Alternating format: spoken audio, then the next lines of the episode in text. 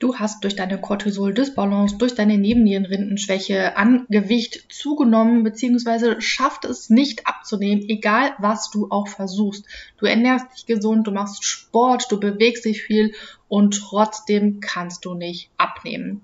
In der heutigen Folge des Powerfrau in the Making Podcast wirst du erfahren, warum man durch einen dysregulierten Cortisolspiegel überhaupt zunimmt und warum es nahezu unmöglich ist, Gewicht zu verlieren, wenn dein Cortisolspiegel zu hoch ist. Ich wünsche dir ganz viel Spaß mit dieser Folge.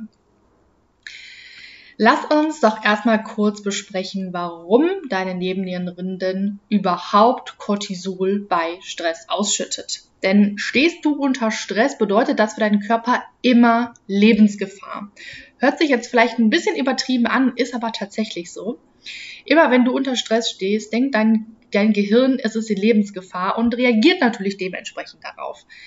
Deswegen schüttet deine Nebennierenrinde Cortisol aus, um die Gefahr durch Kämpfen oder Fliehen, das ist nämlich eine der drei Strategien, wie man am besten überleben kann, um Kraft zu haben, um zu kämpfen oder fliehen, wird jetzt Cortisol ausgeschüttet. Denn das Cortisol sorgt dafür, dass Energiereserven mobilisiert werden, indem es deinen Blutzuckerspiegel anhebt.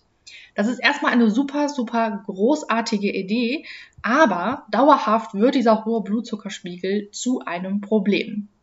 Denn durch den hohen Blutzuckerspiegel kommt es auch immer zu einer hohen Insulinausschüttung. Denn Insulin sorgt dafür, dass jetzt der Zucker überhaupt vom Blut in die Zellen transportiert werden kann. Denn nur dort kann dann der Zucker in Energie umgewandelt werden. Heißt also, solange dein Blutzucker hoch ist, wird Energie aus Glucose gewonnen und nicht aus Fett. Heißt aber auch, wenn dein Körper die ganze Zeit einen hohen Blutzuckerspiegel hat, einen hohen Insulinspiegel hat, kann er nicht in den Fettstoffwechsel umschalten, weil Glucose ist immer die primäre Energiequelle. Wenn dein Körper also die Wahl hat, stellt er jetzt aus Glucose, also aus Zuckerenergie her oder aus Fett, würde sich immer erstmal dazu entscheiden, aus dem Zucker die Energie herzustellen. Erst wenn kein Zucker mehr da ist, kann er in die Fett Verbrennung umschalten und aus dem Fett Energie ver verbrennen. Und dann ist, hast du auch nur die Möglichkeit, tatsächlich abzunehmen. Ist dein Blutzucker jetzt durch den dauerhaften Stress oder durch eine falsche Ernährung dauerhaft erhöht, kann es irgendwann zu einer Insulinresistenz kommen. Und bei dieser Insulinresistenz ist es dann so, dass der Blutzucker oft hoch ist, als auch der Insulinspiegel immer viel zu hoch ist. Das heißt, dein Körper kann niemals in die Fettverbrennung umschalten, weil ja immer die ganze Zeit zu viel Zucker da ist. Das ist aber noch nicht alles, es kommt noch zu weiteren Problemen. Der Cortisol regt auch den Körper dazu an, Fett einzulagern, gerade um den Bauch herum. Vielleicht hast du es beobachtet, dass du am Bauch zugenommen hast, obwohl du, wie gesagt, gar nicht so viel an deiner Ernährung verändert hast, obwohl du dich einigermaßen gesund ernährst und obwohl du dich vielleicht auch viel bewegst. Das kann aber dann daran liegen, dass Cortisol zu hoch ist und dafür sorgt, dass Fett eingelagert wird, gerade um, um den Bauch herum.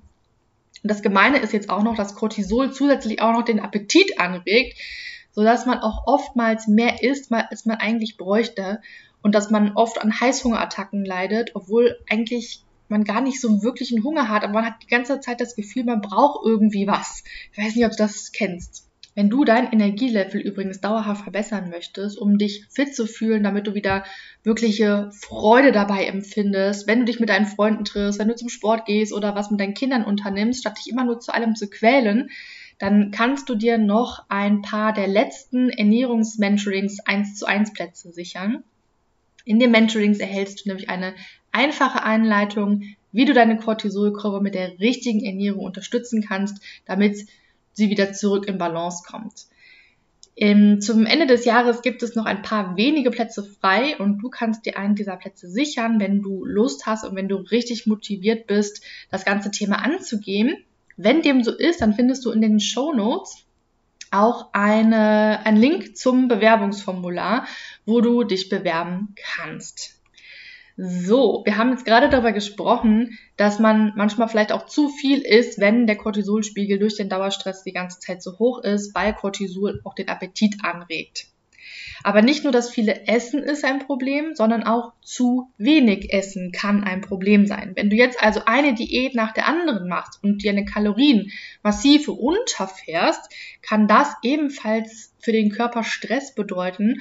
Und das ist auch der Grund, warum du nicht abnimmst, obwohl du wenig isst. Vielleicht isst du super wenig Kalorien und kannst trotzdem nicht abnehmen. Dann ist das der Grund dafür.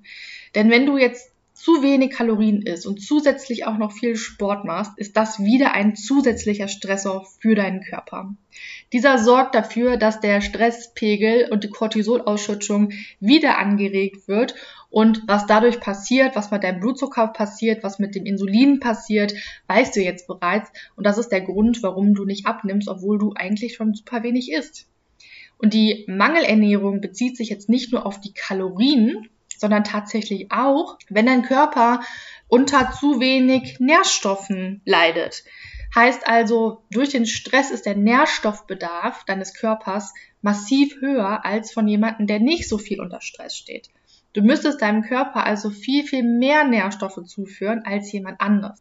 Wenn du also zu wenig Proteine isst, wenn du zu wenig Fette isst, wenn du zu wenig Mineralstoffe und Vitamine zu dir nimmst, dann kann es zu den gleichen Problemen kommen, die ich eben beschrieben habe, weil das löst auch wieder Stress aus. Die Proteine ist übrigens nochmal ein gutes Stichwort, denn Proteine helfen nicht nur dabei, den Blutzucker zu stabilisieren. Also Proteine ist für alle die, die abnehmen wollen, eine der Key-Zutaten, dass du ausreichend Protein zu deinen Mahlzeiten isst. Und wenn du hier nicht sicher bist, wie viel Protein solltest du nehmen, welche Proteinquellen sind wirklich die besten, dann kannst du dir noch für 33 Euro einen Platz in meinem Easy Protein Workshop sichern. Und dazu gibt es auch eine Aufzeichnung, falls du nicht live dabei sein kannst. Und auch die Link findest du in den Show Notes, genauso wie den Link zum 1 zu 1 Mentoring. Lass uns also schauen, was kannst du tun, um trotzdem Gewicht zu verlieren. Der erste Punkt ist, du musst deinen Fokus verändern. Der Fokus sollte, wenn du eine Nebennierenrindenschwäche hast, wenn dein Cortisol im Disbalance ist, weggehen von ich möchte abnehmen und eher hin zu ich möchte gesund werden.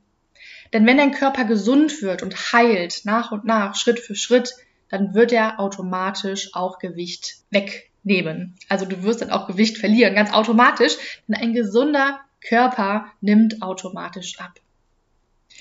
Der zweite Punkt ist, du solltest deinen Blutzucker stabilisieren. Und hier ist, wie gesagt, das Protein so ein massiv wichtiges Thema. Deswegen solltest du dir unbedingt den Platz im Easy Protein Workshop sichern.